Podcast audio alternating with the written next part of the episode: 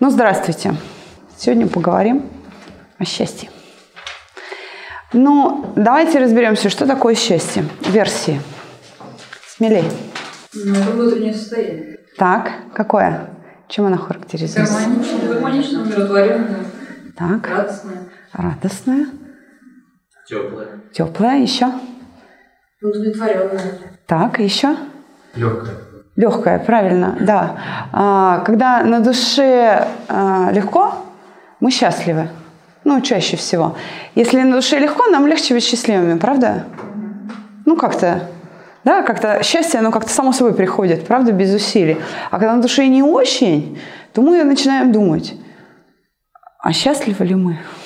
У нас возникает какое-то сразу сомнение в том. Или мы говорим, ну, в принципе, я счастлив, а вот сейчас как-то не очень, да? И давайте тогда подумаем над тем, в каких ситуациях возникает счастье. Примеры. Когда мы влюблены.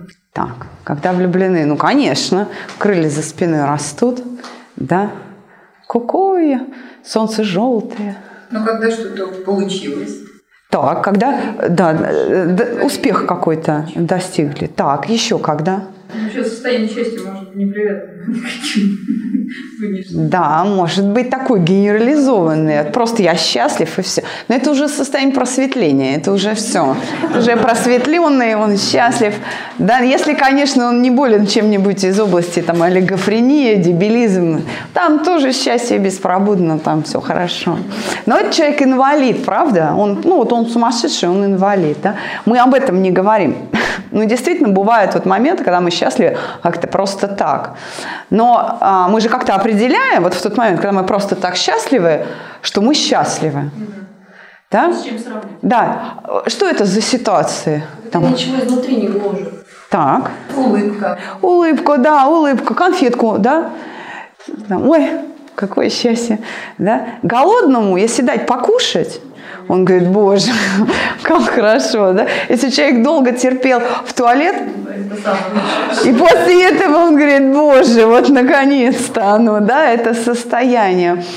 А, Для счастья на самом деле немного нужно. А, Оно действительно очень такое легкое состояние. Но давайте попробуем его определить как а, радость такую без усилий. Давайте возьмем это ну, мысль за основу наших рассуждений. Вот что состояние счастья – это такая радость без усилий. Причем чем меньше усилий, тем больше счастья. Да, когда оно само по себе какое-то такое вот, да? А, с чего начинается наше счастье? Версии. Желание. Так. А еще с чего? А желания откуда берутся? Мысли. Признаюсь. Да, философия человека. От философии. Вот какой набор? Разные желания. Правильно, разные желания. Кто счастливее? Тот, у кого много желаний или тот, у кого мало желаний? Так, у кого мало желаний, тот счастливее. А почему? Да. Наверное, потому что он не привязывается к конечному результату. Хорошо, вот он не привязывается к конечному результату, либо этих конечных результатов у него немного. Да? Значит, о чем идет речь? Почему он счастливее? Потребности меньше. Сравнение с чем-то. Нет, сравнение есть всегда. Но просто поводов для сравнений у него меньше, потому что у него меньше желаний. Почему буддисты и так проповедуют, да, что нужно управлять своими желаниями? И вы знаете, они правы. Но есть, даже говорят наоборот, опасайтесь своих желаний, потому что могут очень далеко унести. Да, да, совершенно верно. Но все-таки, вот в чем же философия? Как может моя философия помочь мне быть счастливым? И причем тут действительно желание. Действительно, когда желаний немного, мне легче быть счастливой. Потому что, ну, если мои желания сводятся к тому, чтобы у меня был там, допустим, да, покушать, э, где поспать, да, и, ну, э, там, тепло одеться, ну, как минимум, да, иметь там кровь над головой, то, конечно, мне проще быть счастливым. А когда у меня много желаний, то э, вот эти сравнения, которые я в голове там выполняю, да, сталкиваясь с реальной жизнью, они что делают? Они уменьшают что? Слово такое физики очень любят. Эйнштейн. Вероятность. Они уменьшают вероятность а, удовлетворения. Совершенно верно. Когда у меня много желаний, вот, вот момент этого совпадения, да, он снижается. А когда мои желания сводятся к каким-то простым радостям, мне легче быть счастливее, потому что вероятность выше. Она гораздо выше. Согласны? Да как же нам приобрести эту философию счастья? Уменьшить желание? Или не сравнивать с кем-то? А не сравнивать не получится. Никто никогда не желал. Может, уровень претензий к другим снизить? Вы знаете, например, объем наших желаний, количество их, набор, качественный состав, каждый день способ меняется. удовлетворения, он определяется, например, религией, культурой, возрастом, да, жизненной ситуацией, в которой мы находимся. То есть факторов, которые а, заставляют нас чего-то желать, много. Но все равно нам нужно быть независимым от этих факторов. Правда? А есть и люди, которые могут удовлетворять большинство своих социальных желаний. Они могут общаться, они могут себе позволить какие-то предметы роскоши, там, путешествия, образование, всякие впечатления, одежду, да, еду. Они могут себе это позволить, знания купить там, да, но они вот несчастны. Почему? Их желания во многом да, ну-ка громче. Заелись. Заелись. Да, она просто вежливо сказала. Она хотела сказать зажрались. Да, она правильно говорит. Потому что мы страдаем не только от неудовлетворения своих желаний, но и от пресыщения мы также страдаем. Да. Конечно. Ой, когда дойти до- Я наелся, а больше не могу. Он говорит, ну съешь еще ложечку. Все, сил нет, да? То есть вот уже здесь пища стоит, я не могу больше есть. Да, вкусно, но я не могу есть. Потому что я уже наелся. М? Вот это и есть пресыщение. Разве нет? Я тогда в другую сторону ухожу. Здесь э, присытилась, надо что-то, какое другое желание, чтобы быть счастливым. Часто люди, у которых есть возможность удовлетворять свои желания там, да, с помощью каких-то материальных ценностей, например, да, они как раз и страдают от пресыщения, попадают ко мне на проект «Чувство покоя» в состоянии тяжелейшей депрессии. Они приходят и говорят, все есть, а счастья нету. Вот есть все, кроме счастья. Вот что делать? Да? Человек страдает от пресыщения, ему плохо.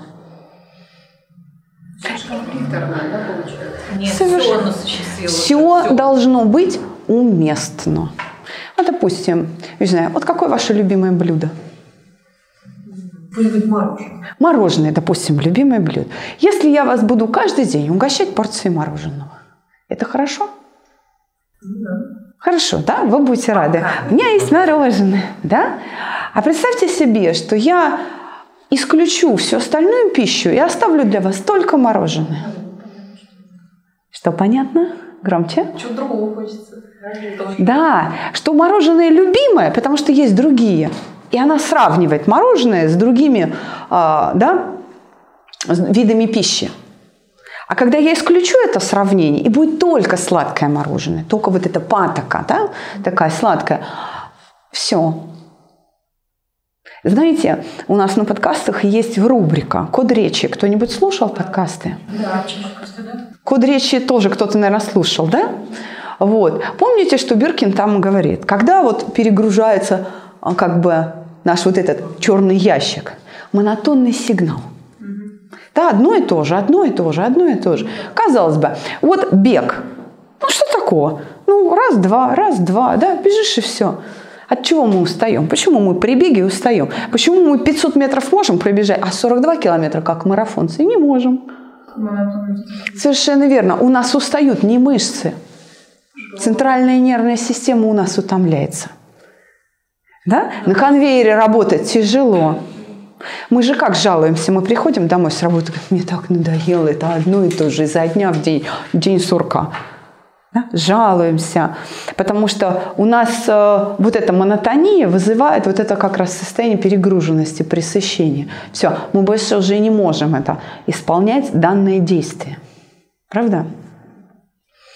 Но марафонцы как-то могут же 42 километра пробежать. Есть же люди, которые могут вот одно и то же делать и получать удовольствие. Есть же такие, да? Как же они этому научились? Ведь они же счастливы в этом. Может, они какую-то цель ставят. Может, у них отношения к. Может, у них цель ставят. Громче. Отношения другое. Правильно. Отношение другое. Совершенно верно. Как э, в Китае учили гонцов бегать.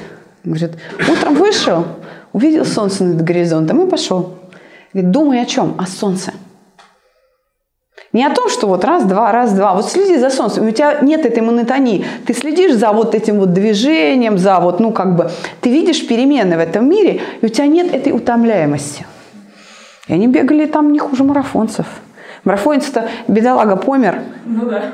Прибежал их, все, с мечом, с этим, с, как его, да, с щитом, с, с тяжелой этой шапкой, как он, шлем, да? Да, шлем.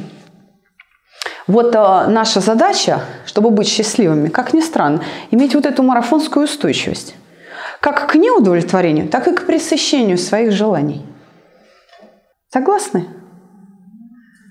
Тишина такая на задних рядах, задние ряды не согласны. Но помотайте тогда, если не хотите покивать, если не согласны. Но на самом деле, на самом деле, а, это же очень важно. Мы не всегда можем удовлетворять свои желания. Мы же детей-то как воспитываем? Если ребенок в магазине капризничает, топает ножкой, да, нет, купи, нет, я хочу, мы говорим, потерпи, ничего страшного. Да? Мы его уговариваем, что надо уметь себя сдерживать. Для чего? В чем польза-то вот сдерживания?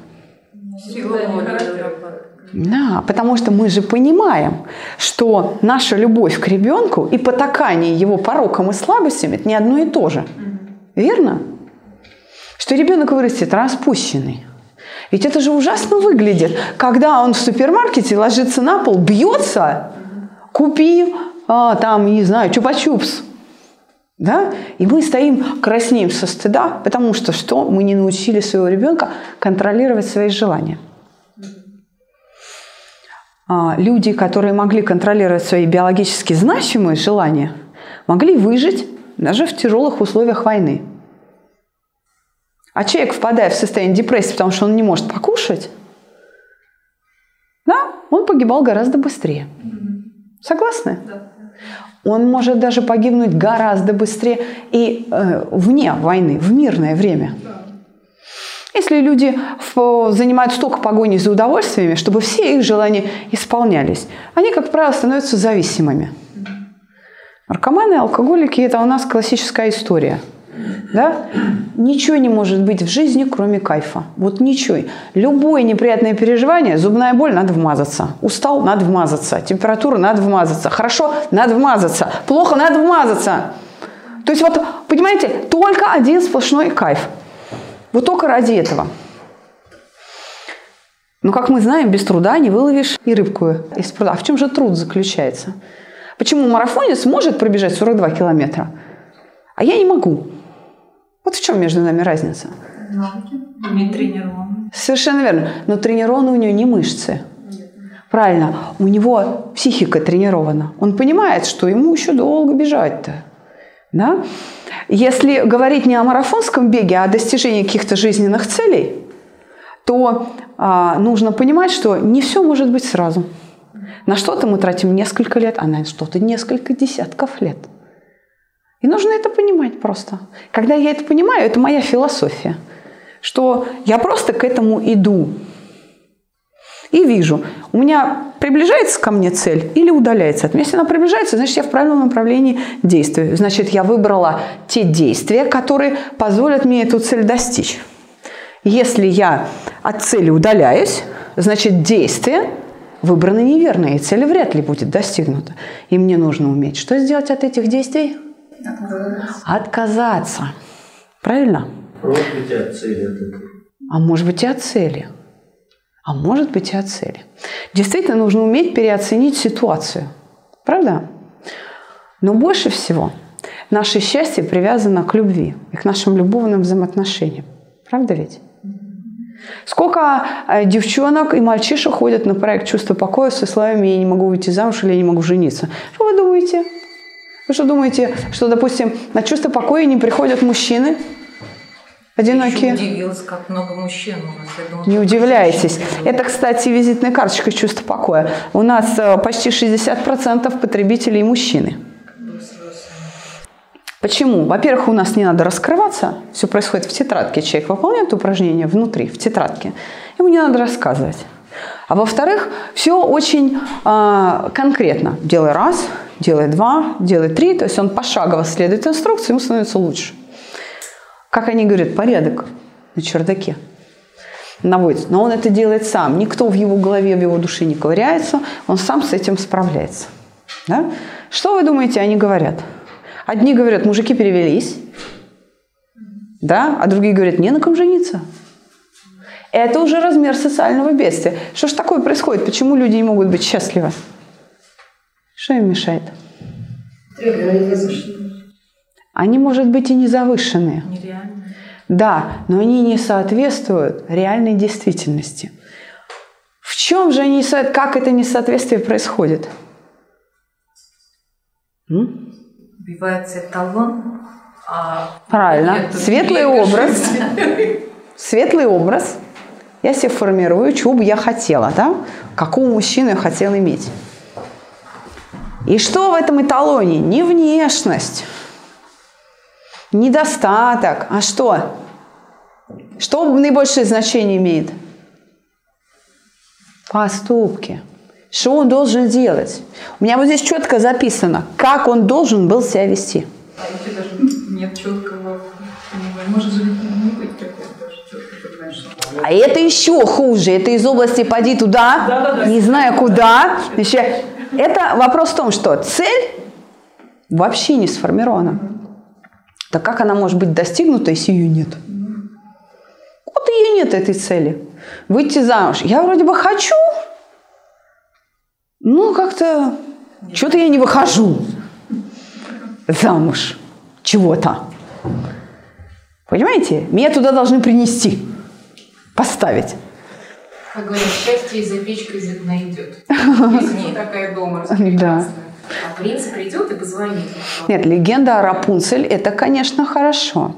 Но мы-то понимаем, что принц на белом Мерседесе косу-то вряд ли увидит. Понимаете, торчавшую. Нет, ну и потом, где же такую косу найти? Кто такие отращивает, скажите мне? А? Да? Значит, как эти нереалистичные ожидания берутся? Откуда они берутся? Казалось бы, э, все же друг про друга говорят, да мне все равно какой он, лишь бы человек был хороший. Вот здесь собака и зарыта. Вот, ой, вот, видите, выпускник сидит, сразу видно, да? Что такое хороший человек? У кого-то представление, там, хороший – это. И там один набор черт личности, а у другого хороший – это совершенно другой набор черт личности. И оно не совпадает. И дальше, как говорят а, психологи, конфузионный транс. Что-то как-то вроде и человек хороший, а счастья нет. Опять. Для других хороший, но для меня нет. Все говорят, что он хороший. Нет, мало того, я же сама знаю, что он хороший. Человек хороший, жизни нет никакой. М? Нет, не обязательно присытились. Просто мы не можем спокойно воспринимать эти несовпадения. Нужно научиться любить человека таким, какой он есть. Потому что любить вот этого вот такого вот, который вот, знаете, В литературе. ну вот, не, почему в литературе? Он у меня там светлый образ где-то записан, понимаете? Вот этот светлый образ, его любить, конечно, легче, чем реального человека. И знаете, здесь вступает в силу теория эволюции Дарвина, которая гласит, что выживает. 5 баллов. Давайте разберемся, что же такое приспособление. Не самый сильный экземпляр, не самый умный, да, не самый красивый, а тот, кто лучше других приспособился к среде. А что такое критерий приспособления? Какой Дарвин вводит?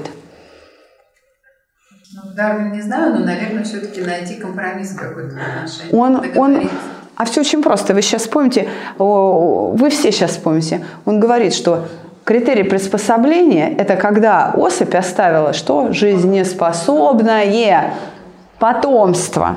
Так вот, если я заинтересована в оставлении жизнеспособного потомства, я начинаю пристраиваться к той ситуации, какая есть. Я начинаю видеть реальность, да, и поворачиваюсь к ней лицом. А, я такой пример приведу. Я э, с лета до зимы, да, полгода, летала в наше там представительство казахстанское и там занималась с людьми. Вот меня встречает большой зал, там 30 человек. Мы занимаемся с такой эмоцией, как обида. Мы сегодня об этом еще будем говорить. Занимаемся с обидами. И вот уже там 7 обид разобрали. Все счастливы. Одна девчонка сидит по центру. Там, и такая говорит, что-то как-то не действует. Я говорю, хорошо, открой, пожалуйста. Говорю, не, не рассказывай, над какими обидами ты работаешь. Вот не рассказывай. Вот ты мне скажи, у тебя на третий вопрос какой ответ?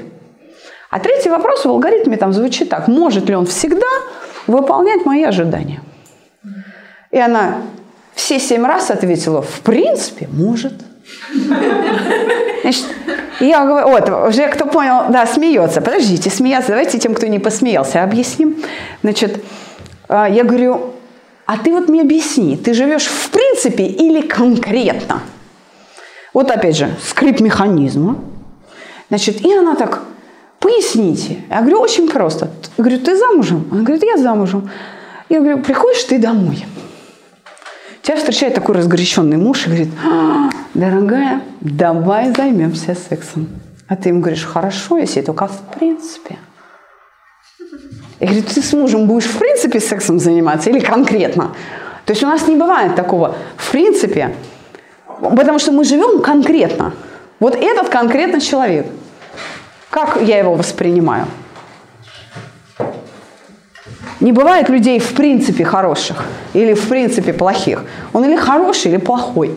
Но опять же, я а, хочу сказать, что на самом деле мы придаем значение тому, а, что вокруг нас происходит. Вот хорошо или плохо, что на улице снег?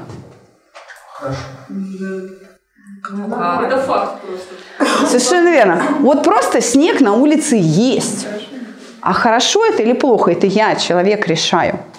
Хорошо это или плохо. Так же, как я, человек, решаю, счастлива я или нет. Давайте разберемся с приспособлением. Что же такое приспособление? Что означает приспособиться? Смелей. Быть более гибким. Ну, понять, что от тебя не все зависит. Так, а еще? Принять то, что есть. Получить данных результатах желаемых. Так, смотрите, люди часто приходят а, к нам и говорят, что значит, как это, принять его таким, какой он, а он мне такой не нравится. Это что это я должна, значит, под него прогибаться? А он пусть творит, что хочет. Да? Принимаем позу сахарницы. Да? И говорим еще чего. Что происходит-то? Ну, собственно, и человек хороший. Мало того, я это знаю. Но я прогибаться не собираюсь. Да? Это уже не поза сахарницы, это кобра, да, с раздутым капюшоном и шипит такая. О чем речь-то? Что, разве это приспособление? Так, почему? Потому что возражение есть. Так, есть внутреннее несогласие. И вот это вот почему мы называем а, следование чужим требованиям, да, подстраиванием, прогибанием. Даже кто-то воспринимает это как унижение. Почему? Потому что свою гордыню, наверное, надо опустить и вот А вот это вот момент опускания гордыни, это что? это принять. Нет, Снижение уровня своих претензий. Насилие это. Да, это насилие над собой. Под насилием счастлив не будешь. Не зря говорят, насильно, мил, не будешь. Так, ну-ка быстро встала и стала счастливой. Слабо? А? Кто может такой трюк выполнять по заказу? Можете? Да? Так, ну-ка выходим, показываем, сейчас все научимся. Конечно. Вот, вот это принятие человека таким, какой он есть, да? Или принятие ситуации. Вот просто идет снег, точка. Без окраски. Это должно происходить без насилия. Правда? А где же взять эту свободу? Как ему дать этому человеку эту свободу, быть таким, какой он есть? Где? Внутри себя. Правильно, философия нужна. Что же это должна быть за философия? Зачем он мне нужен, во-первых? Ну, почему я делаю такое действие? Так, еще. Он может быть разным. Так. Да потому что он в любом случае от меня не зависит. Как мы говоришь, свою голову не представишь, да? Потому что я могу управлять человеком только до определенного момента. Я могу, в принципе, его к чему-то принудить. Да? Раз, два, три. И дальше что происходит? Срабатывает психическая защита, и он говорит, что мне переливать, да, на каком лазу тебе тюбетейка. Правда? Он что? Он все равно откажется это делать. И я перестану себя насиловать. И я скажу, знаешь что, я уже столько раз хватит. Почему? Потому что вот эта мера насилия над собой, она уже преодолена. Так чтобы быть счастливой, от чего нужно избавиться? Над кем? Над собой. Так, уже ближе. Как это сделать? Не требовать с противоположного ничего. Равнодушие, что тогда. с природой. Равнодушие, да, очень хорошо прозвучало, но только очень э, нужно уточнить, в каком контексте мы говорим о равнодушии. Нужно уметь спокойно воспринимать вот эти отклонения. Вот от того, как должно быть, на мой взгляд. Еще раз говорю, вот без позы сахарницы. Вот без этого. Как мы даем свободу другому? Здесь уже несколько раз звучало. Давайте еще раз. Чтобы предоставить человеку быть возможность таким, какой он есть, нужно что сделать? Нужно понять, что он может поступать по-разному. И если я при прогнозировании его поведения на будущее, при моделировании отношений с ним понимаю, что он может так, сяк, наперекосяк поступить, то что? Вероятность совпадения увеличивается, потому что у меня целый набор ожиданий к нему. Верно? Но когда я точно знаю, как должно быть, вероятность совпадения резко уменьшается. Согласны? Вот в эту узкую щелку реальность не впишется. И дело не в том, что реальность плоха, а дело в том, что я в замочную скважину на нее смотрю. Я не вижу просто ее. То есть сама реальность от меня скрыта.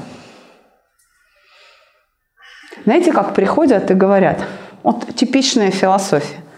У меня муж был хороший когда мы поженились. А потом он сломался. Он потом испортился. А он не испортился. Он что тогда, что сейчас. Один и тот же человек. Просто у меня накопились вот эти рассогласования. И я что? И я переоценила человека. Так возникает вопрос, кого я люблю? Свою фантазию или реального человека? Часто, когда люди приходят, разводиться, выясняется, что любви-то и не было. То есть какой-то образ построен, если есть какие-то элементы совпадения, ага, о, вот он. Но это только элементы, это еще не, не весь образ. Мы, значит, туда несемся, а через некоторое время видим, не тот. Ошибочка вышла. И мы говорим, он сломался, а он не сломался – мы говорим, разлюбила, а я его и не любила с самого начала. Потому что у меня в голове совершенно другая картина была записана. Почему? Потому что я точно знаю, как должно быть. Вот этим очень страдают, например, педагоги. Они точно знают, как должно быть. Самые невоспитанные дети у педагогов. В большом количестве к нам ходят с подростками на перевоспитание. Для нас это бизнес. Да? А, что же нам делать-то? Где же взять счастье? Снизить? Снизить количество ожиданий. А как Наоборот. с детства. Изменить набор. Изменить набор. Расширить. Да, расширить, вот так скажем. А как быть таким толерантным? Если мы с детства вот так выращены и требования чик-чик-чик-чик-чик э, поставили. Я объясню. Смотрите. У мусульман даже маленькая книжка есть, какая должна быть э, жена. И прям там написано, она должна вот этого, она должна вот это. Несчастный человек. Вот ужас какой-то. Прям книжечки же есть какие-то. Кошмар. Как туда стиснуться. Просто- Э, Таким людям обыкновенным. как А и не надо. А и не надо. А и не надо втискиваться. А вот Тарсунова послушаешь, ой, как много наборов, жена должна вот это, вот это, вот это, вот это. Знаете что? Нужно не кого-то слушать, а нужно повернуться к себе и посмотреть, я на что способна. И вот здесь мы как раз подходим к моменту приспособления. Да? Звоню мужу. Говорю, сегодня после работы пойдешь? Купи хлеба. Он говорит, хорошо. Приходит без хлеба. Я говорю, хлеб где? Да? Он говорит, знаешь что? Не мужское дело. А человек хороший. Мало того, я-то еще лучше. А? И вот мы два хороших человека без хлеба. Да, что делать? Вот что делать. Взять воду, муку, соли. О, самогенщик от природы. Сразу сообразила, да? Ну или, ну и фиг с ним, без хлеба обойдемся, да? Значит, в чем дело? Вот когда я выставляю ожидания к мужу, что муж же пообещал, и я сижу, жду хлеба, забывая о том, что в его голове прочно записано «не мужское дело». Казалось бы, ну что такого? Булочная работает, да? Деньги есть. да? Как хлеб выглядит, знает. А почему он не покупает? Для него это было Потому что, да, потому что наступить на свое мужское достоинство ему сложнее, чем хлеба купить. Он даже этого не понимает. То есть оно настолько это... Совершенно верно. Но в моих ожиданиях этого нет. Он, значит, не уважил меня. Почему И это- вот так? Это он меня не... Хорошо. Неважно, как он себя ведет, уважил он меня, не уважил. Ведь моя обида вызвана ошибкой в прогнозировании его поведения. Это я не понимаю, что пытаюсь а, дождаться того, чего не может быть. Я не думаю о том, что в его голове записано, что это не мужское дело, оно не входит в параметры моих ожиданий. Вот если я об этом помню, если я об этом помню, я даже не буду звонить и спрашивать. Потому что я что сделаю? Я ему мужское дело найду. Я ему скажу, так, у соседнего подъезда, ну там свекла заколосилась, иди покоси, да? То есть я ему найду мужское дело. Конечно, в городе найти мужское дело тяжело. Ну да, вроде как бы их нет, мужских дел. А нет, есть футбол и пиво. Да, телек. Да, но это, понимаете, не дело, это уже мужское развлечение. Вот. И получается вроде как мужчина, ну, зарабатывает, и на этом все, да? Но мы-то чего хотим? Мы же хотим, чтобы наши желания удовлетворялись, да, чтобы быть счастливыми. Вон у Фроськи ты старого подъезда за хлебом-то ходит. А? А что мой-то не пошел? Подождите, но если вы знаете, что это не мужское дело, а если вы не знаете, и он вам по телефону говорит, хорошо, а хлеб не приносит, это же другая Вообще ситуация. обидно. То есть как бы это, это немножко иная ситуация. Он не сообщил вам, даже Так. если вы Да. спрашиваете, мужское ли это дело твое, дорогой, а он вам говорит, как бы, «Ну, Обещал и не пофиг». сделал. И он говорит, да, принесу, и не приносит. Вот в этот момент я узнаю, что он может не принести хлеб. И вот именно к этому мне и надо приспособиться. Что такое приспособление? Это, по сути, принятие ситуации как факт. Вот наши иммигранты едут, я не знаю, там в Европу, во Францию жить, да? Кто-то там процветает. А кто-то возвращается запойным алкоголиком в тяжелой депрессии и говорит, мне это Франция вообще, в рабу я ее видал. То есть он совершенно обозленный, истощенный приезжает. А почему? Он не сумел приспособиться. К примеру, во Франции не принято. А, хозяйка второй раз не будет готовить, если ты не пришел вовремя на обед или там на ужин. Семеро одного не ждут, у них считается неприличным, что вот ты опоздал на полчаса, все уже покушали, и вот ты создаешь неудобства, ты навязываешь дому, вот в котором ты в гости пришел, необходимость заново готовить еду. Это, это обидно для тех, кто принимает гостя. То есть так нельзя себя вести. Ты создаешь неудобства, тебе нужно опять готовить. Это неприлично. А он приходит и говорит, вы что, все сожрали вообще? А я? А ему говорит, сори, это, брателло, да, мы не можем, у нас не принято. Вот сволочи французы, вот скаты, щека с голоду вообще, да, вот, да, что он... Господара, я. Да. А мне даже не... Значит, что он сделал? Он не принял требования культуры. Ну, а у них не принято. Это неплохо или нехорошо. Просто они так живут. Вот есть собаки лохматые, а есть вот лысые. Понимаете? Вот эта собака лысая. Ну, что теперь? Вот у нее такие вот, она так и родилась, да, вот порода у нее такая. Если тебе не нравится, купи себе лохматую. То есть не можешь ты вовремя приходить, не можешь вставать, как они, в 6 утра уже на работе, Франция. Франция уже на работе. А в 6 вечера все, все магазины закрыты, все рестораны закрыты, все. Они уже отработали. Значит, если ты так не можешь, если тебе нужны круглосуточные супермаркеты, тебе во Франции делать нечего. А если ты хочешь жить во Франции, получай от этого удовольствие. Нужно научиться получать удовольствие от того, что есть. От того, что он хлеба не приносит. Ну, не приносит. Вот эти мелочи не могут быть причиной нашего несчастья. Но, как правило, именно они и приводят к семейным ссорам, к катаклизму, к выяснениям отношений. Знаете, часто приходят люди уже 30 лет, уже, уже по двое детей должно быть. Они приходят и говорят, что-то 10 лет вместе и все никак. О, расходимся, сходимся, расходимся, сходимся. Пока любовь побеждает 5, 4. Но вот что делать? Как это вот прекратить? Вот это туда-сюда, туда-сюда. Как это прекратить? Вот путь один, да, принять человека таким, какой он есть. Люди дают нам свою любовь каким-то своим способом. Вот он меня любит каким-то своим способом. Есть мужчины, которые не могут сказать, я тебя люблю. Не могут. Опять же, они так воспитаны.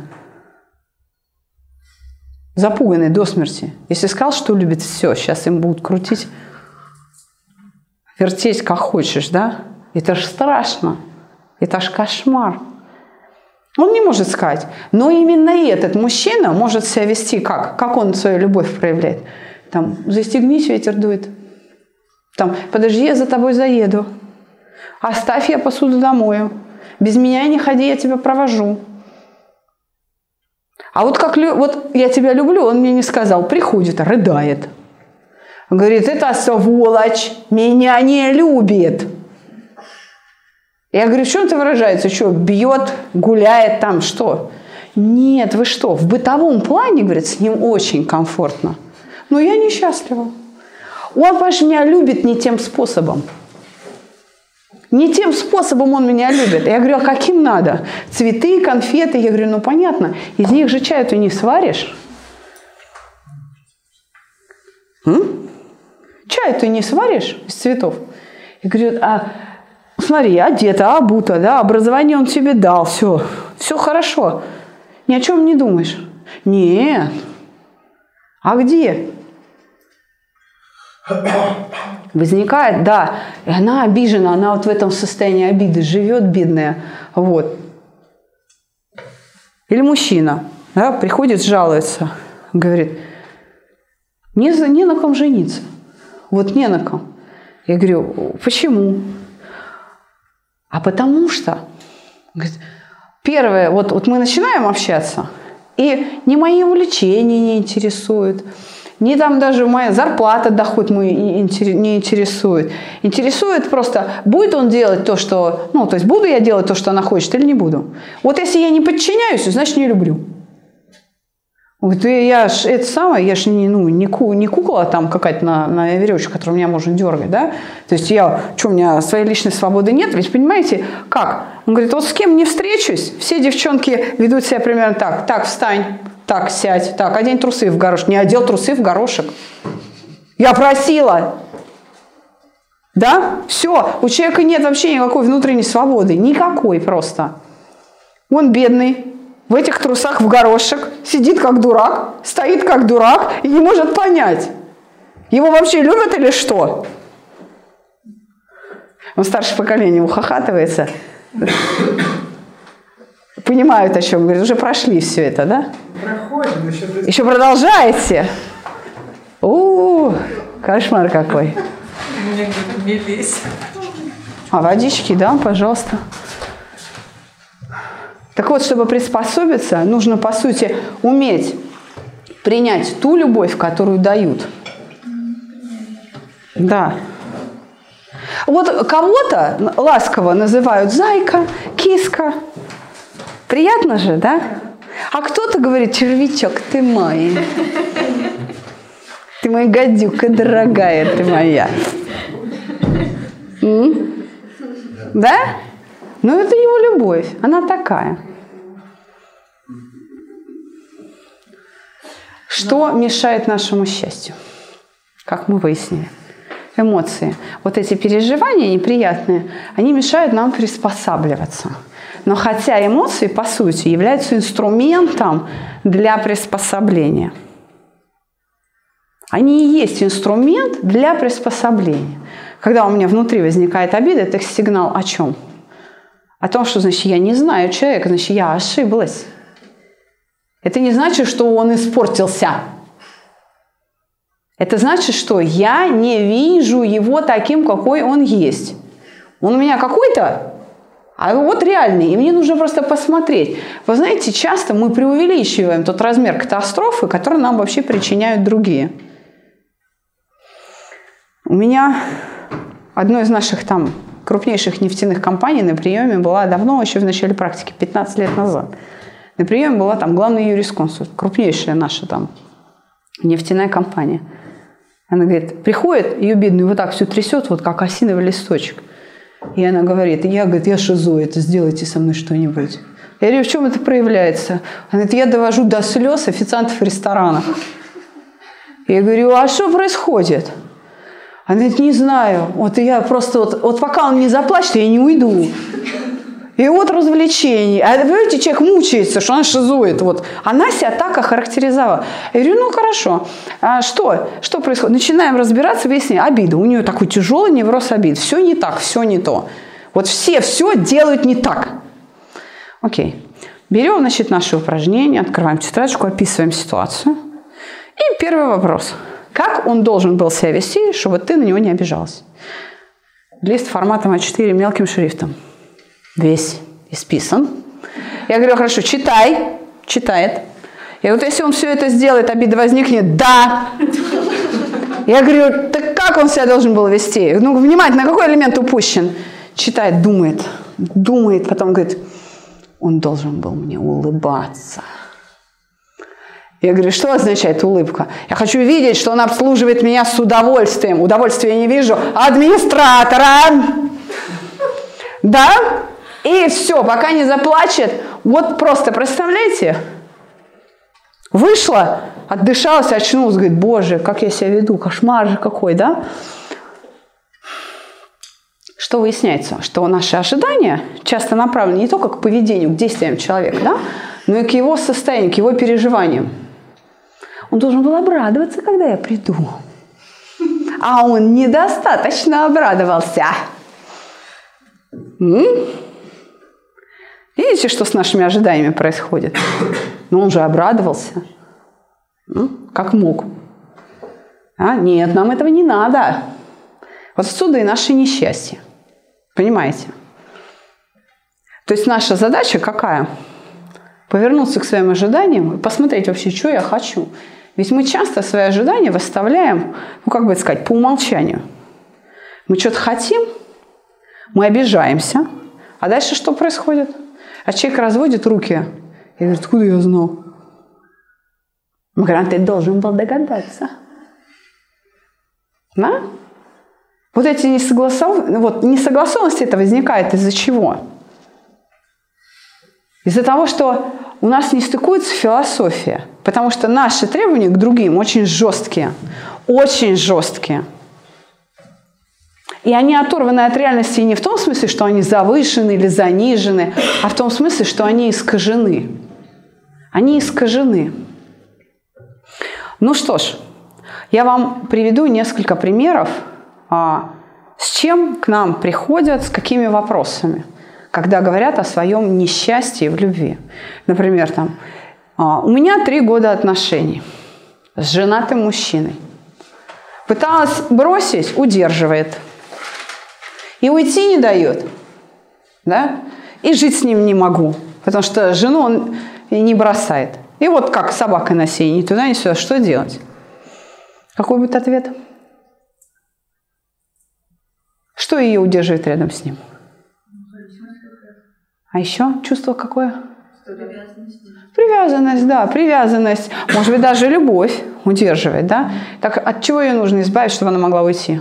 От. Правильно, от любви. Стерли любовь, как мел с доски, и все. Человек свободен. Да? Ей, он не может больше ей манипулировать. Она получает свободу, она становится счастливее в этом разрыве. Еще а, классический пример. Приходит, опять же, женщина там и говорит, муж считает, что я люблю из себя жертву изображать. Вот он считает, что я из себя изображаю жертву. Я не могу ему объяснить, что мои вот а, переживания, они абсолютно реальные. Это вот, вот мир, в котором я живу. О чем идет речь? Муж глух к ее страданиям. Он же не переживает. Ну ему же не больно. Чего парится? Вообще фигня какая-то. Он глух абсолютно. Я говорю, скажи мне, пожалуйста, что ты все это время делаешь? А я пытаюсь ему доказать. Я говорю, зачем? Чтобы он понял. Я говорю, представь себе, что вот, например, автопроизводители продают машины с разным набором опций. Вот с кондиционером и без кондиционера. Я говорю, тебе машина без кондиционера попалась. Нет у него этой опции. Он не может тебя понять. Отсутствует, понимаете, деталь для понимания. Она такая, ой, и правда. Я говорю, ну, вот я хочу, как он, чтобы мне было все равно. И говорю, заходи. Сейчас научим, да? Ну вот опытные тут сидят, знают, о чем я говорю. Это возможно. Это возможно, действительно.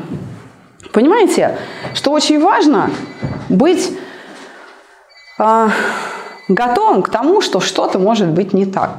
Не один раз, не два, а все время. Вот тогда мы вот эту марафонскую выносливость приобретаем. Мы часто преувеличиваем размер катастроф.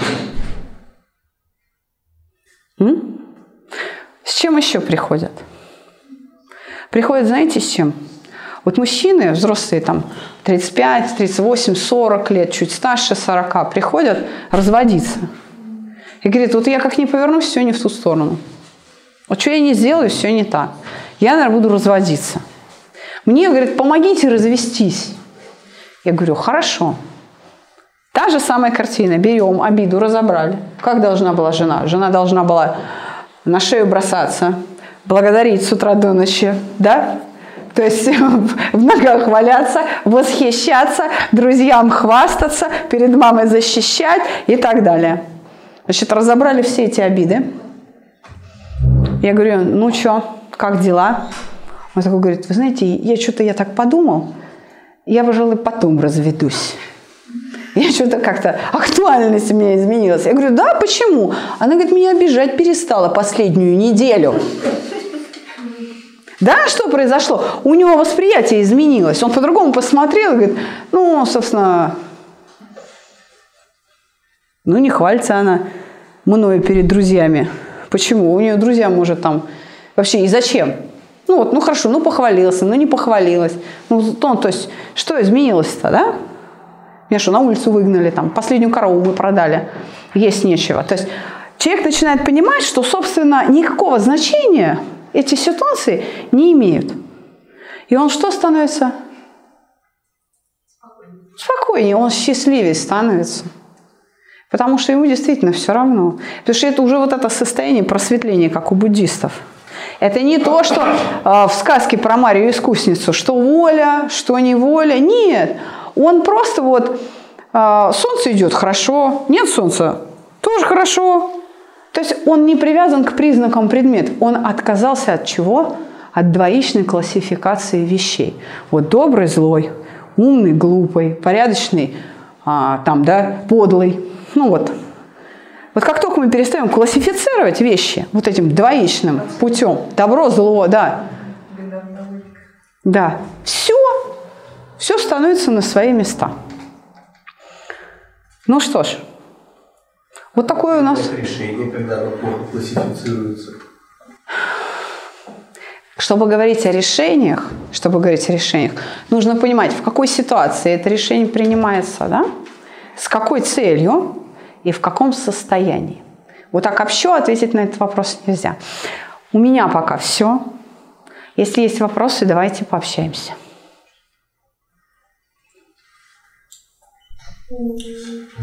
Есть такой вопрос, вы где-то в подкастах сказали, что вы раньше были ну, там, обидчивые очень сильно, там какие-то признаки привели, потом, значит, все поменялось в процессе работы. Вот интересует конкретика. То есть, допустим, ну, понятно, что каждый человек индивидуальность, да, у каждого свой случай.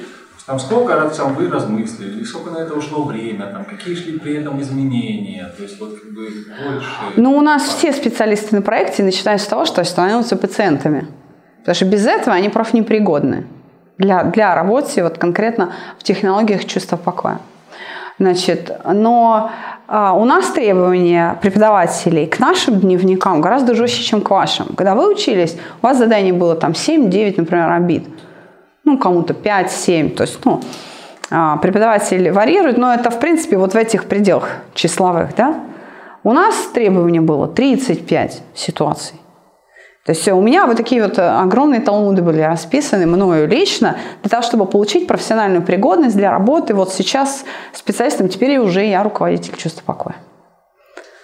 Поэтому, да, я точно так, я понимаю прекрасно эту несчастную из Лукойл. И, ну, просто я к тому моменту, когда я уже достигла такого возраста, чтобы там а, в ресторанах ходить, да, я уже, уже была все оттюнингована, уже, я уже расписала это все, со всем этим разобралась. А в детстве моя мама говорила, что она говорила, слушай, я вообще не понимаю, как ты работаешь психологом, потому что а, ну, там в детском саду Говорит, был такой случай. А, на замену вышли там другие преподаватели в группу, потому что вот двоих моих, а, у кого я ходила в группу, а, скосила там ОРВИ, и двух других преподавателей там дали нам на замену. И одна из преподавательниц за то, что я что-то сделала не так, погрозила мне пальцем. Я, вы можете себе представить, как говорит моя мама, я рыдала час на взрыд. После этого меня вообще никто не трогал. В детском саду, в школе. Потому что вы представляете, насколько была я ранимый а, ребенок, насколько я была чувствительная, что я могла час рыдать. Просто потому, что мне вот так вот показали, сказали «Александра!» И все, и меня вышибало напрочь.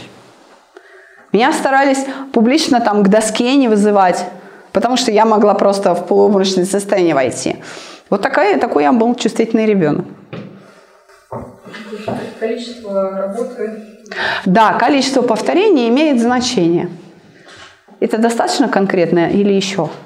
Ну, в общем-то, да. То есть где-то вы 35 разобрали. Еще, может быть, имеет... 35 на каждую тему. А, на каждую тему даже.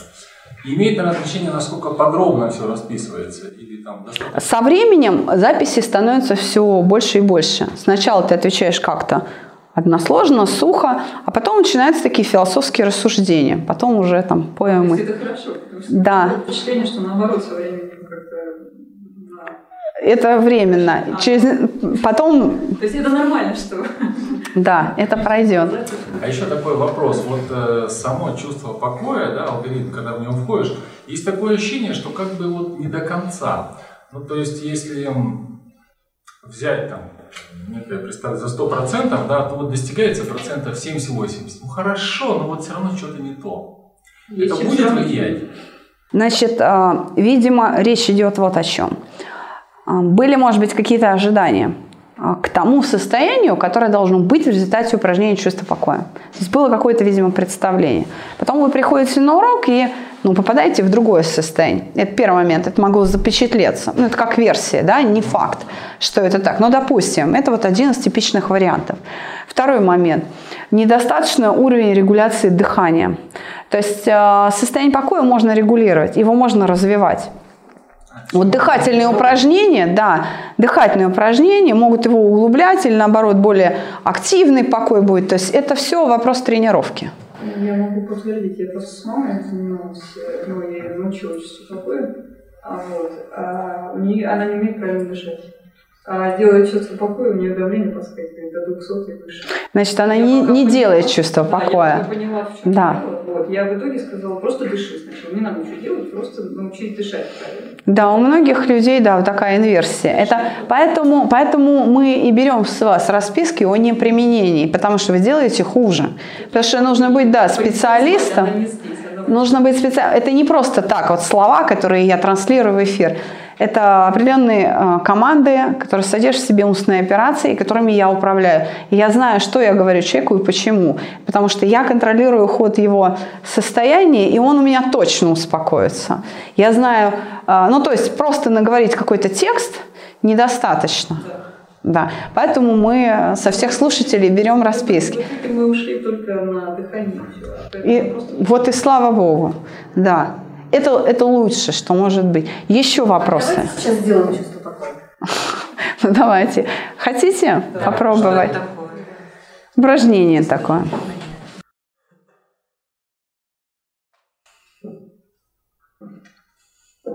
Как себя чувствуете? Это что? В чем разница между тем состоянием, в котором вы сюда пришли, и тем, которое есть сейчас? Расслабление. А душевно? Душевно. Вот такое чувство, как сейчас, когда было в последний раз? Не подобное ему, а именно это. Детство. Давно не было? Вот в каком состоянии вы живете? Понимаете, да? Вот когда сюда приходят люди, я говорю, как себя чувствую? Нормально. Да, разбираться, что такое нормально. Все старенькие уже все знают эту нашу примочку. Допустим, наркоман после ромки приходит, говоришь, как себя чувствуешь? Нормально. Тяга есть? Есть. Бессонница есть? Есть. Агрессия есть? Есть. Аппетит отсутствует. Как себя чувствуешь? Нормально. Нормально – это то, к чему мы привыкли. Как говорят в Одессе, нормально, нормально, да? Это две большие разницы. Как себя чувствуем? Что это за состояние? Когда было в последний раз? А человек благополучный, не наркоман же? Да? Девушка с тревогой. Как вас? Алена. Алена, как себя чувствуете? Ну, странно так. Ну, наверное, сложно охарактеризовать. Спокойно? Спокойно. Ну, вы, видимо, а, может, у вас что-то в жизни происходит, или это длящееся какое-то состояние, такое напряжение, что вам нужно заниматься, ну, немножко в другом алгоритме. Это короткая схема такая, чтобы просто показать, как это на уроках происходит, да? Вам немножко по-другому с вами нужно заниматься. Если вот есть такое-то трепыхание тревожное, то с вами нужно немножко по другой схеме. Но, тем не менее, даже вот то, что непригодно, оно все равно вас успокоило. Ну, я вот слышу, что у всех это давно было, как бы я такое состояние испытываю, например, утром в выходной, когда мне никуда не нужно бежать. Ну, вот тренированная, потому что она уже привыкла да, себя да, сама да, успокаивать. Да. да. я не испытываю сейчас. Ну, видите, а у других вот это, да, то есть люди в целом находятся в состоянии напряжения, а мы к ним ожидания выставляем, как в нормальном, здоровом, счастливом, у которого все хорошо. А это не так. Она только за себя пока отвечает. Да, конечно. Вы знаете, сколько забот? Это понятно. Ну, она вышла, поспала и хорошо, все, пошла, мама все сделает. А у нас тут, Нет, у нее, может, мама ничего и не сделает, она, может, сама себе хозяйка. Это вот опять к вопросу о том, что, да, вот. Но смотрите, мы вот, а, мы вот здесь хохочем, она уже не обижается, потому что, смотрите, если мы в таком состоянии начинаем что-то осмысливать, оно и воспринимается по-другому. Согласны? Сейчас, что изменилось-то? Мир вокруг же, вот он какой был, такой и есть. А ваше состояние изменилось. Или я не права? Вот у нас там мужчины сзади спрятались. Вы себя как чувствуете? Прекрасно, легко. Ой, молодец. Все что, прекрасно. А, понравилось? Голова пустая? Это хорошо?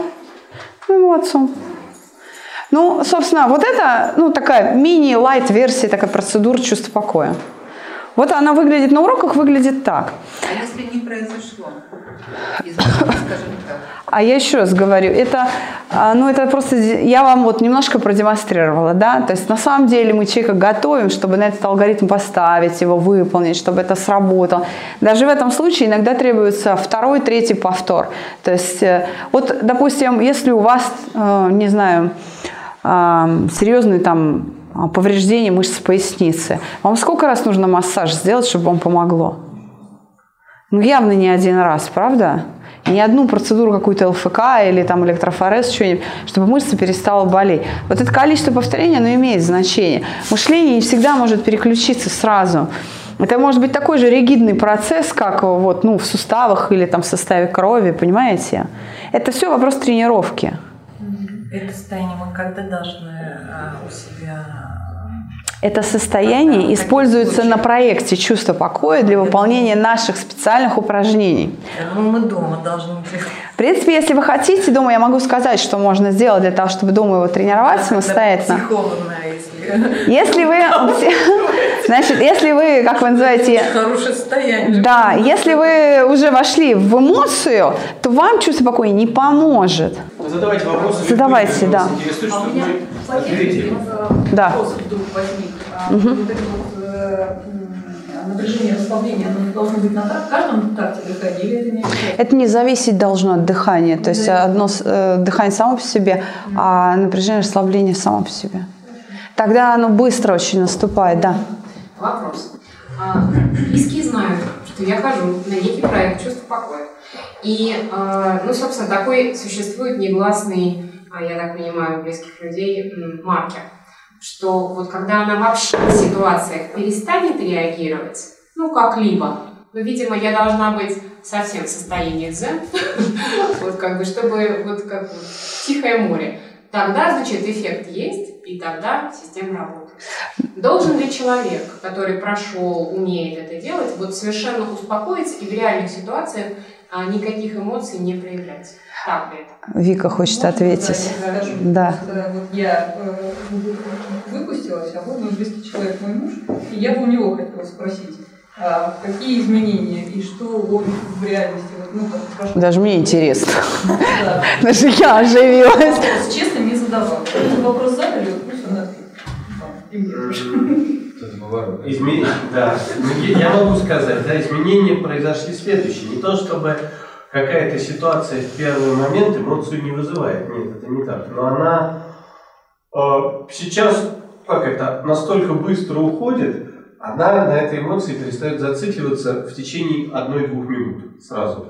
Вот реально, да, то есть возникает ситуация, я не знаю, там, от сломанной мясорубки вот вчера до как, чего-то другого, вот, и я понимаю, что а, ну, наша естественная, похоже, сущность, она работает, эмоция появляется, она на- настолько быстро, ну, с моей точки зрения, как вот человека, работающего с людьми самого, она настолько быстро переходит в какие-то конструктивные рельсы, этого такого раньше не было. Она перестает, я вот вижу, что она у нее перестала в голове крутиться, да, она превращается, и после этого возникает реальная оценка событий. То есть вот не, эмо- не оценка событий как эмоции, а как, как они есть. Да, там, того, как вот оно не черное-белое, вот какое оно сложилось. И это очень заметно стало. То есть вот такая реакция. Эмоции как были, так и остались. Вот. Но только работа с ними стала проистекать моментально.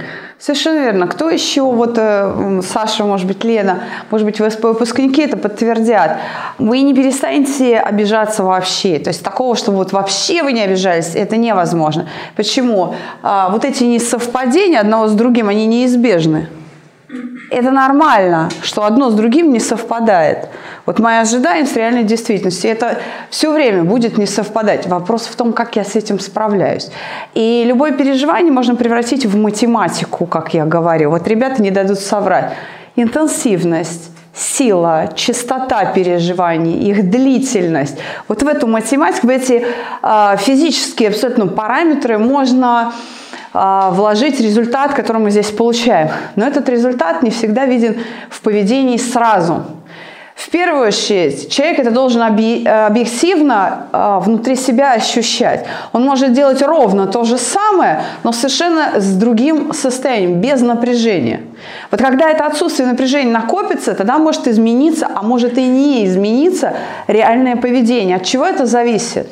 От того, изменились ли ценности у человека – Просто одно дело, что вот у меня изменились ценности, тогда у меня меняется реальное поведение. А если у меня ценности не изменились, ну просто я э, ну, не реагирую на какие-то рассогласования, да, я их спокойно воспринимаю, то, собственно, я как реагировал, так и буду реагировать. То есть внешне мое поведение будет точно такое же.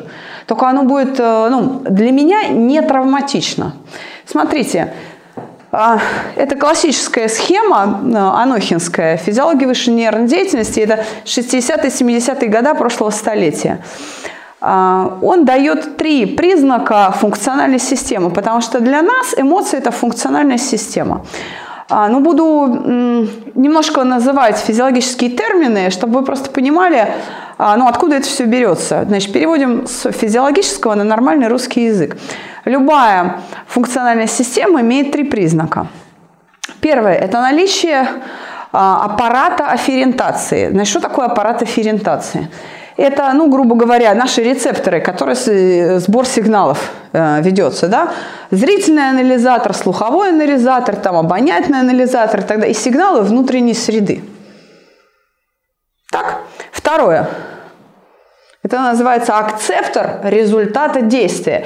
То есть параметры электрического сигнала, который должен прийти вот с этих всех модальностей, со всех этих анализаторов. Параметры, модель вот это вот.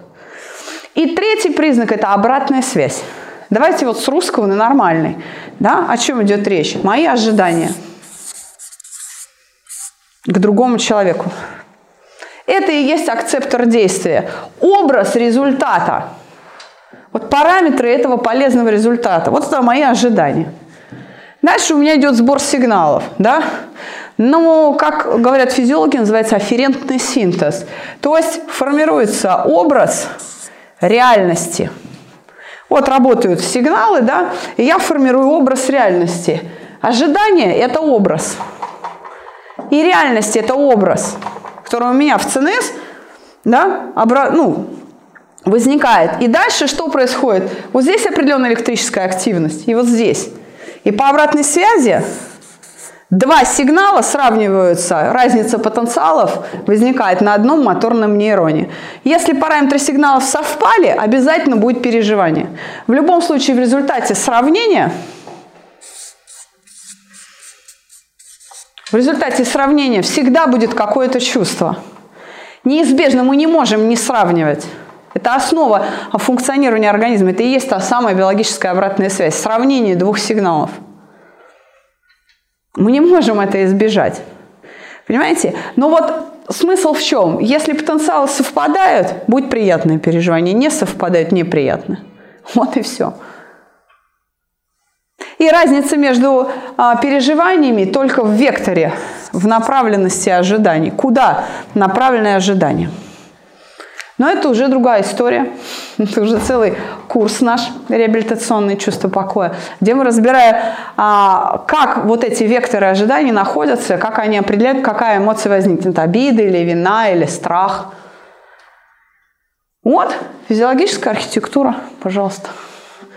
Да.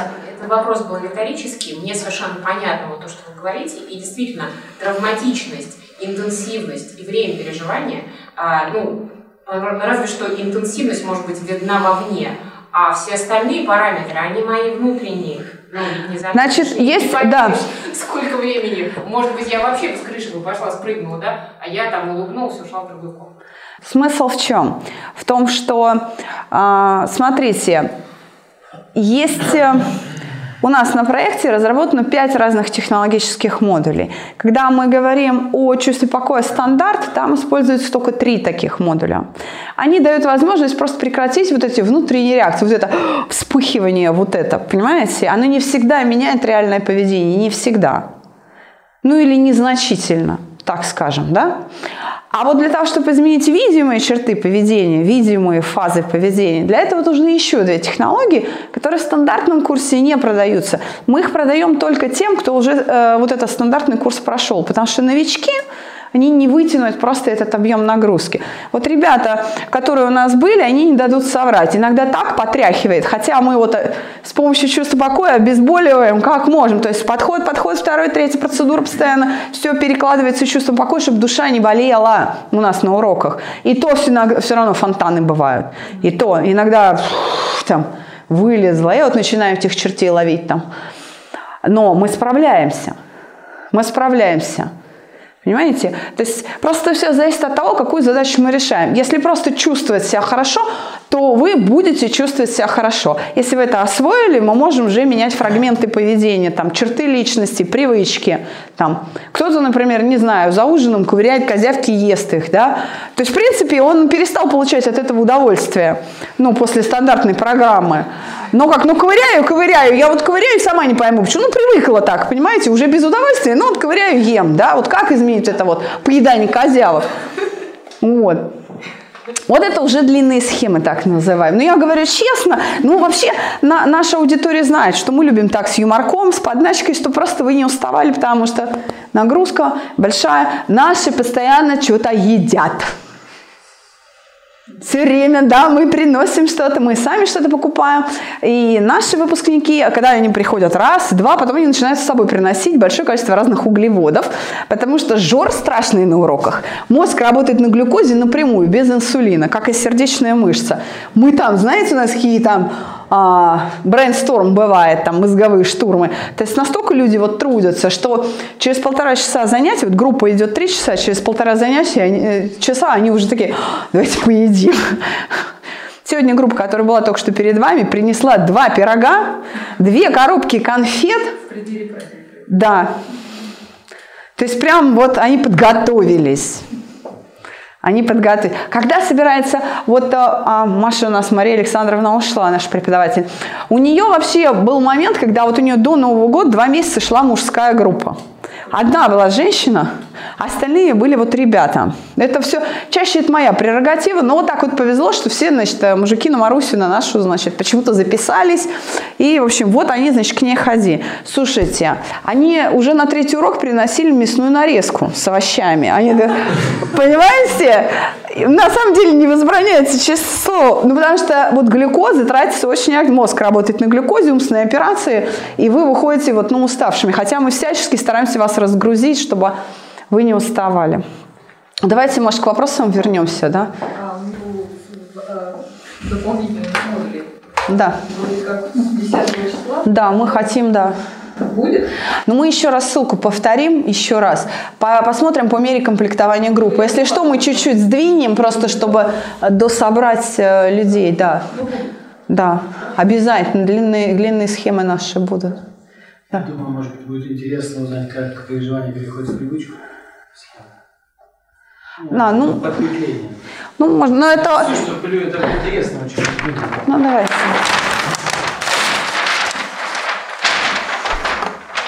Ну, что вы не спрашиваете меня ни о чем? Только имейте в виду, да, уже профессиональная осиплость. Я сегодня столько говорю, что я, прошу прощения, уже свистит голос. Я насколько выдержу, потом скажу все. Не могу, да? Ну, значит, Вообще э, используется в основе, лежит представление о научении. Это теория Павлова, закон научения, условно-рефлекторная деятельность. Это еще 100 лет назад. Понятно, да? 1914, можете себе представить год. Значит, закон научения гласит. Всем видно, нет? Значит, если какое-либо действие подкрепляется, скажем, положительно, ну, действие, вот какая-то структура поведения. Поведение совершилось, положительное подкрепление. В виде чего? Удовольствия, например, да? то вот через некоторое количество повторений вот это действие закрепляется, оно становится автоматическим. Только предвидение, еще удовольствия нет, только предвидение этого удовольствия запускает действие. Все. Вот оно, его уже не надо принудительно запускать, оно само возникает. Ну, к примеру, вот мне там дали первый раз жизни попробовать там, я не знаю, сладкую конфетку, а мне понравилось, да? И уже там второй раз дали, она мне опять понравилась. И уже там третий, четвертый раз, то есть идет повторение взаимодействия с конфеткой. Какое? Я ее в рот кладу и жую, кладу и жую, да, то уже там, к примеру, на пятом повторении теорию установки узнать за от 5 до 21 повторения достаточно, чтобы сформировалась установка. На пятом повторении мне говорят, хочешь конфетку? Я говорю, хочу, потому что я уже знаю, что будет. И у меня уже в голове складывается вся картина, как я открою фантик, там прожую, проглочу и почувствую себя при этом, как съевший конфетку. Понятно, у меня тут же вся уже цепочка. А через еще некоторое количество повторений, видя конфету, рука сама тянется к ней. Я потом смотрю, думаю, о, кто конфету съел? Значит, если какое-то действие подкрепляется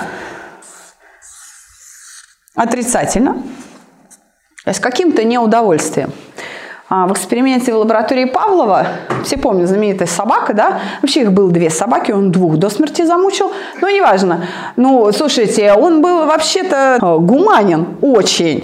Сколько лягушек перерезал Сеченов, что ей памятник в Европе поставили этой бедной лягушке, а тут всего двух собак загубил. Значит, а, классический был эксперимент Павлов. Ну, у нас в учебниках в школьных пишут, там, лампочка зажглась, слюни потекли, да, почему? Подкрепление дали положительное. Но его давали голодной собаке, вы должны это понимать. Если собака была сыта, эксперимент не удавался.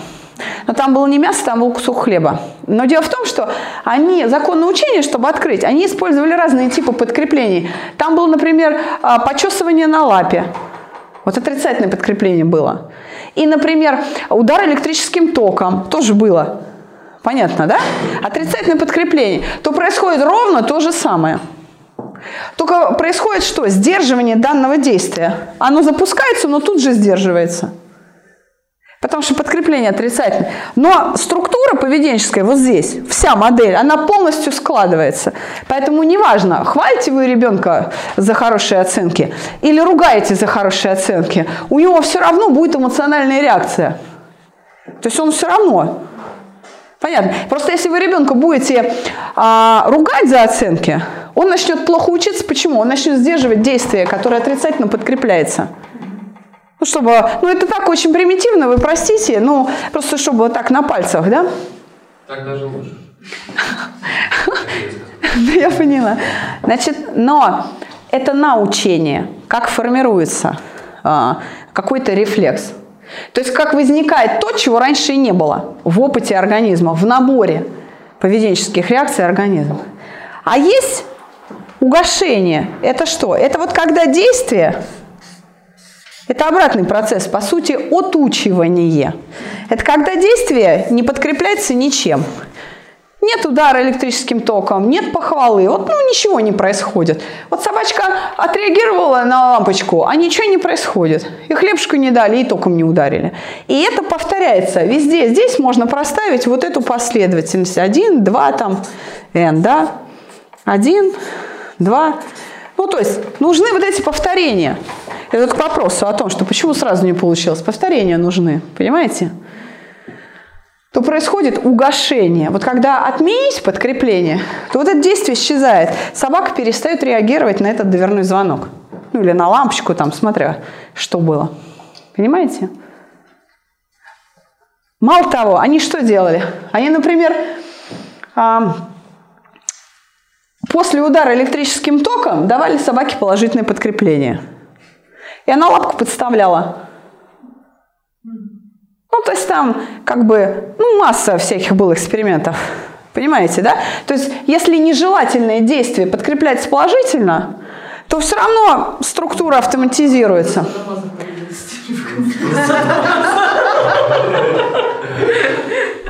Да, потому что сексуальное удовольствие подкрепляет, заканчивает насилие. Вот она. Схема. Просто действие нежелательное с точки зрения там, морали или с точки зрения биологии организма. Вот, вот эта структура возникает при наркомании алкоголизме. Удовольствие. Ну что, состояние опьянеешь, приятное такое. Но наши наркоманы после чувства покоя говорят, такого под героином не было. То есть наше чувство покоя лучше, чем героиновый. Кайф. Вот. Чтобы вы понимали, что делаем? С помощью чувства покоя отменяем подкрепление, действие разрушается. Оно изымается из ассортимента организма. Просто оно перестает воспроизводиться. Приведите пример, пожалуйста. Ну, вот а, последний. То есть как это. Ну, допустим, для организма, если уже, если действие уже, допустим, употребление наркотиков уже сформировалось, благодаря тому, что... Да. Давайте на курение изменим. Хорошо. Наркотики когда. Я вам хочу сказать, что, значит, табачная тяга тяжелее с точки зрения а, физиологии, чем героиновая. Устранить героиновую тягу за два часа можно, табачную нет. Табачная зависимость более тяжелая форма зависимости, чем героиновая. Чтобы вы понимали. Потому что там тип... Что? Такая же а разница абсолютно. Просто стимулом будет не наркотик, а как бы объектом зависимости не наркотик, а человек. Это, например, проблемы. э, Это, например, проблемы э, измен супружеских. Вот э, нафиг не надо, но изменить ничего не могу. То есть вот прям тянет и все. Да? Значит, для организма, когда поведение уже образовалось, все, я уже курю, да, у меня уже сложилась привычка курить, то я уже курю даже при отсутствии тяги. То есть у меня даже желания нет, а я вот тянется к сигарете. К примеру, вышел из метро, закурил. Да, там, а, чашечка кофе закурил. Очнулся уже, когда тушу. Ну, ну, понятно, да? То есть, ну, курильщики понимают, о чем я говорю. Ну, в принципе, кто курильщиков видит, так в жизни тоже обращает на это внимание, что они это делают вот как вот ну, не обращая на это внимания, автоматически, рефлекторно абсолютно. То есть действие уже образовалось. И дело в том, что для организма значения никакого не имеет. На самом деле он это делает. Или в памяти извлекает всю последовательность этих образов, которые приводят вот к этому состоянию легкой такой вот расслабухи после того, как вот покурил. Ну, такое легкое вот это вот чувство, ну, легче, да, вот какое-то расслабление.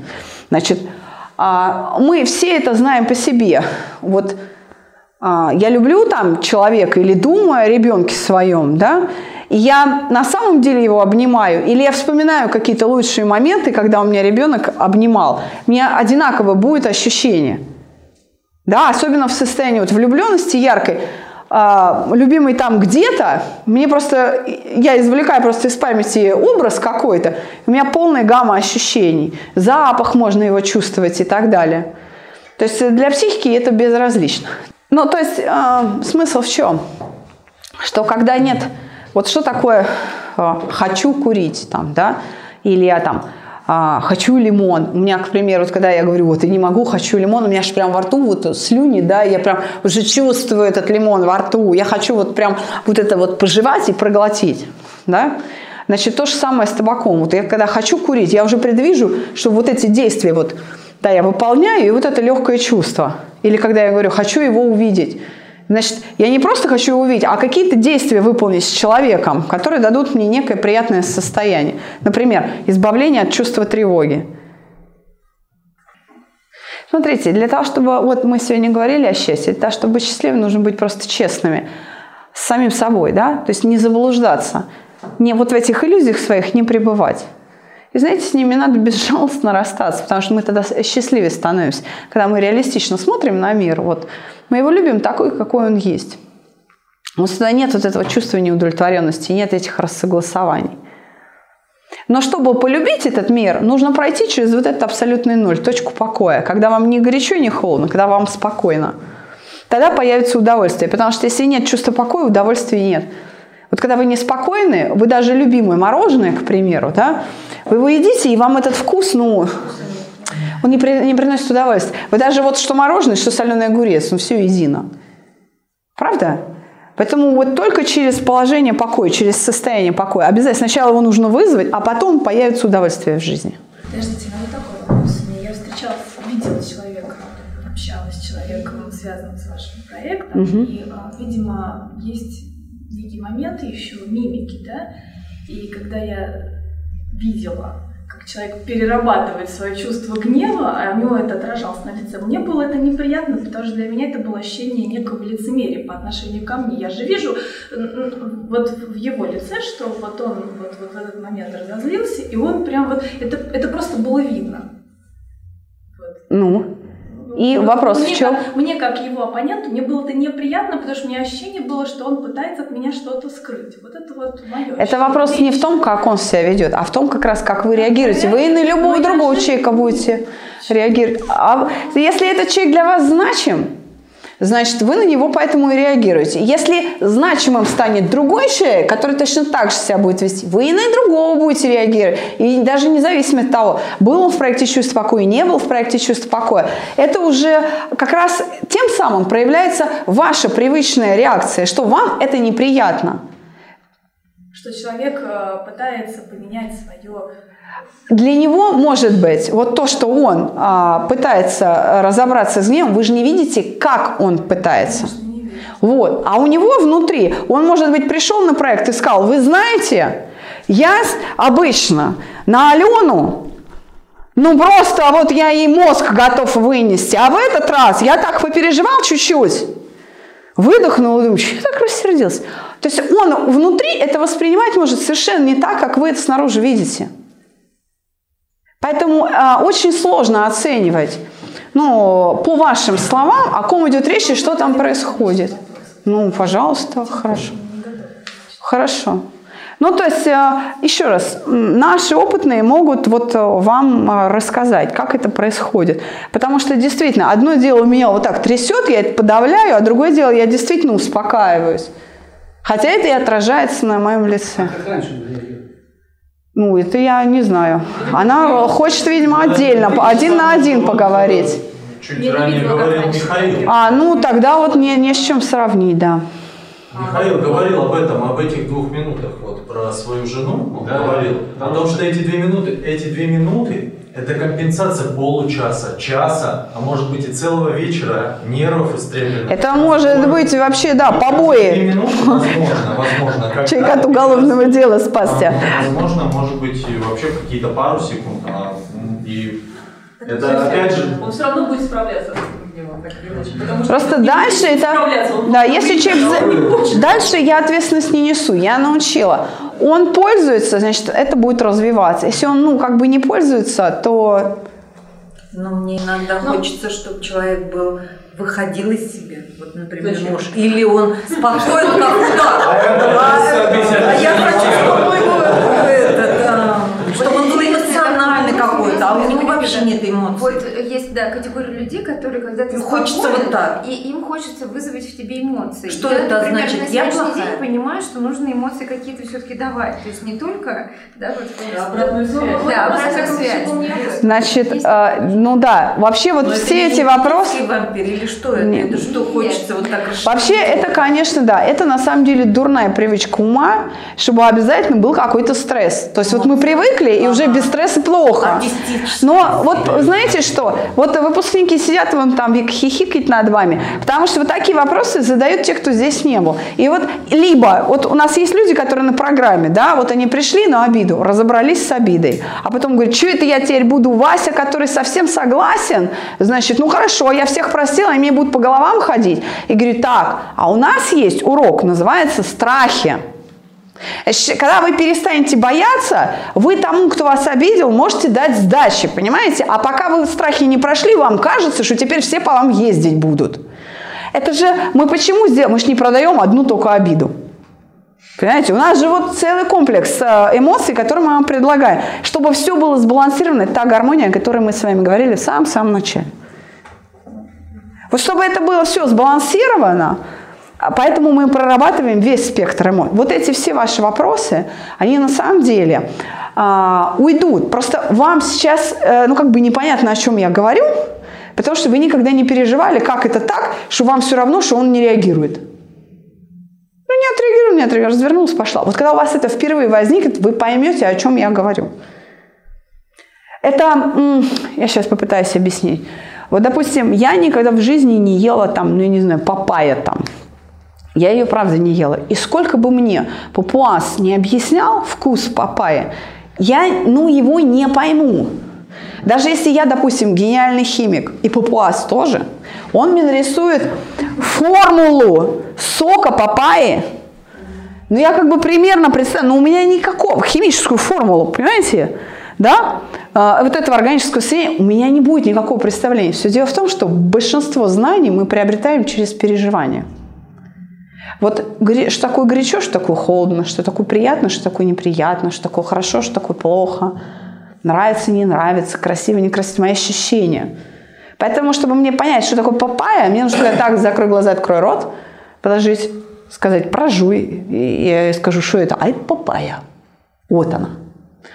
Вот, а, чтобы понять, о чем мы говорим, в действительности нужно это прям вот попробовать, приобрести. Вот когда мы рассказываем чувство покоя это, мы же везде пишем, что такое чувство покоя. Но вот вы сейчас попробовали, зато теперь понимаете, что это такое. О чем эти все слова на пабликах? Вот об этом.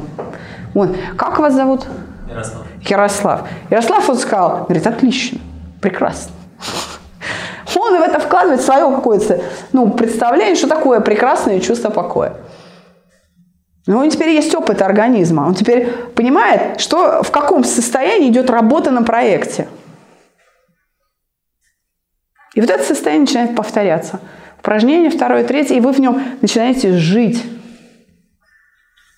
Я просто хотела добавить, то, что мы умеем справляться с какими-то нашими переживаниями, не значит, что мы перестаем как-то реагировать. Мы реагируем и переживаем.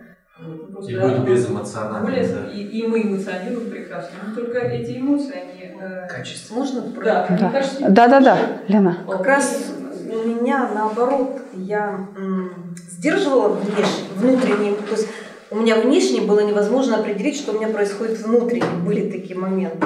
Сейчас я себе позволяю проявить эмоцию обиды, чтобы человек, с которым я общаюсь, понимал, что мне неприятно. То есть эмоция возникла, но дело в том, что эта эмоция, она по времени не дольше ситуации. То есть вот есть ситуация, есть эмоция. Объяснились дальше пошли. Но зато человек понимает, Значит, что он делает не так. Неприятно. Что он делает не так. Потому что когда это все скрыто, человек продолжает делать то, что для меня нежелательно. Он продолжает меня травмировать, потому что он не знает, что мне больно. Он не знает. А когда я принимаю позу сахарницы и говорю, ты что? Да, у меня внутри спокойно, но я демонстрирую, что твое поведение мне нежелательно. Если человек начинает понимать, ага, так, что-то тут не то. Появляется внятность.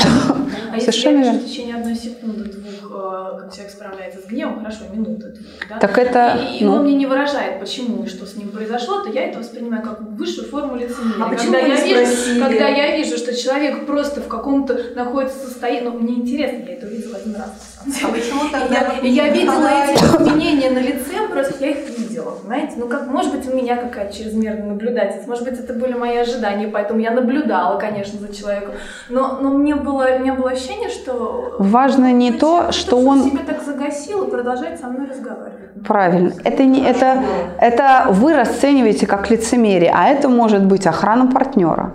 Это может быть попытка уберечь вас от своего гнева. Прошу прощения, можно? Не нарушить он, он ваши... он трансформировал. Это разные вещи. Трансформация и завершение. Чуть ли не с кулаками бросаться. Нет, просто вы знаете, смотрите, мы... Культура требует сдерживать гнев. Он поступил культурно. Да. Просто взять обычную ситуацию, когда нас да. Машина на улице, да, то мы постоянно уже про э, их какие-то семейные... Нас, э, кого-то, да, там на улице облила машина, маршрутка, неважно, автобус. Мы приходим, кому это стоит? Это стоит нашим подчиненным, да, с кем мы общаемся, нашим друзьям, нашим девушкам, бабушкам, мамам, папам да, если мы чересчур активны, если вы хотите вот этого выражения всех эмоций, скольким людям это стоит? И мало того, что это же мы не просто так, да, э, на всех как-то выражаем, но это же и отражается внутри нас. Это бурлит, и, а здесь идет, это две минуты, пока ты дошел до метро, да, там, до машины. Да, ты уже успокоился, и все ты хорошо. Проработал, что это ничего не стоит. Ты закинул, постирал, и все. Что это? Это ничего. Сейчас это можно спокойно сделать. Это, это, это... это трансформация, это не угошение. Ты не забросил себя, а потом через 10 лет у тебя это, извините меня, опухоли. Это бабушка достается только в том случае, если вы как раз трусите сказать этому водителю, наверное, что-то. А я, Да не скажу, даже- я- что ты А за водителем не нужно бежать, понимаете? Вот я вам яркий, можно я яркий пример приведу? Я, я вы сейчас сразу все поймете. Идет мама с дочкой к мужу, который лежит в больнице. Заходит в дверь, а перед этим, за секунду до этого, человек, а, который помогает, э, значит, э, Дефибриллятор. дефибрилляторы а, прикладывает к человеку, убил муху. Дефибриллятор достал, И говорит, ну все, умерло. Умер. и в этот момент входит мама. Заходит дочка с, с мамой, и она говорит, умер. И они в шоке падают в обморок. А он же делает не то, что они... Да, он стоит Они с дефибриллятором над А эта э, реакция кроватью. не означает, что именно происходит то, что происходит. Также и в вашем э, случае вы видите реакцию, но это не значит, что человек перерабатывает гнев. Может, Может, ему зуб болит, и он в этот момент делает вот такие вот... Это не... Пока вы у него не спросите, и не узнаете точно, что происходит, ваши ожидания не, не Я хочу поддержать Ярослава. Ярослав очень правильную э, мысль э, о трансформации сказал. По сути, процедура угошения и есть вот эта трансформация. Только она называется угошение, потому что не мы этот термин придумали, это павловский термин, в науке принято придерживаться источника. Но по сути это именно вот э, то, о чем вы говорите, и происходит. И это очень важно, чтобы именно это и происходило. Почему? Давайте э, сравним вот этот процесс переваривания эмоций с, пере- с пищеварением. Вошла одна пища, вышла другая. А представляете себе, вот она вошла и не вышла, вошла и не вышла, вошла и не вышла. Вот о чем. Да, Ярослав, я точно говорю. И дальше что?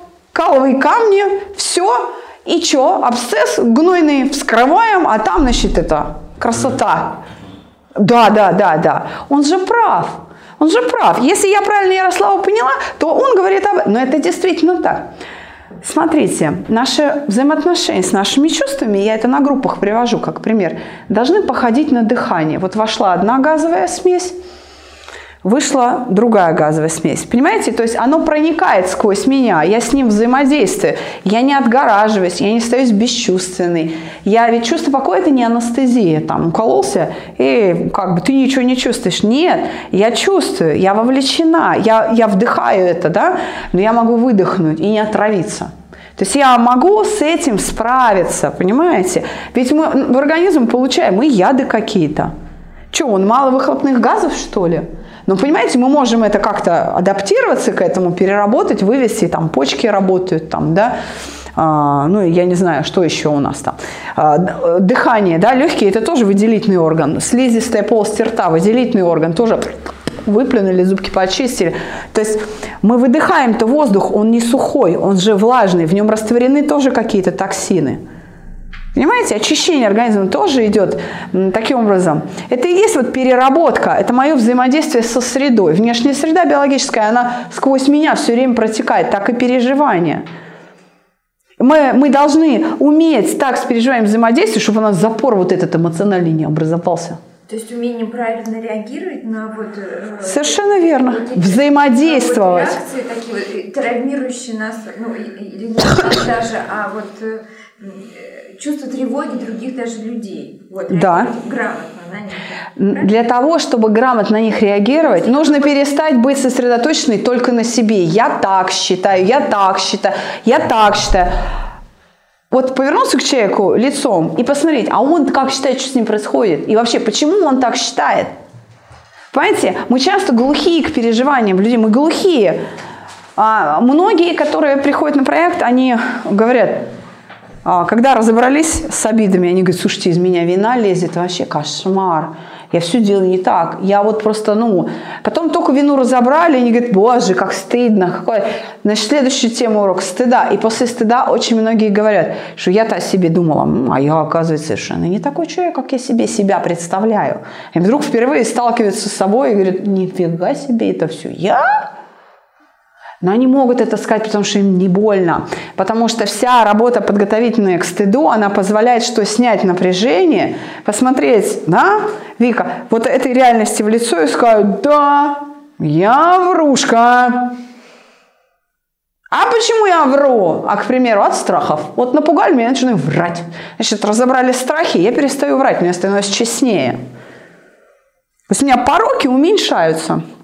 Как ни странно, в работе именно над переживанием. Я уже вижу, все за сумочки схватились, отпускаю. Очень рада, что вы пришли. Спасибо вам большое. Приходите. Спасибо. Да, пожалуйста. Да, спасибо большое. Спасибо.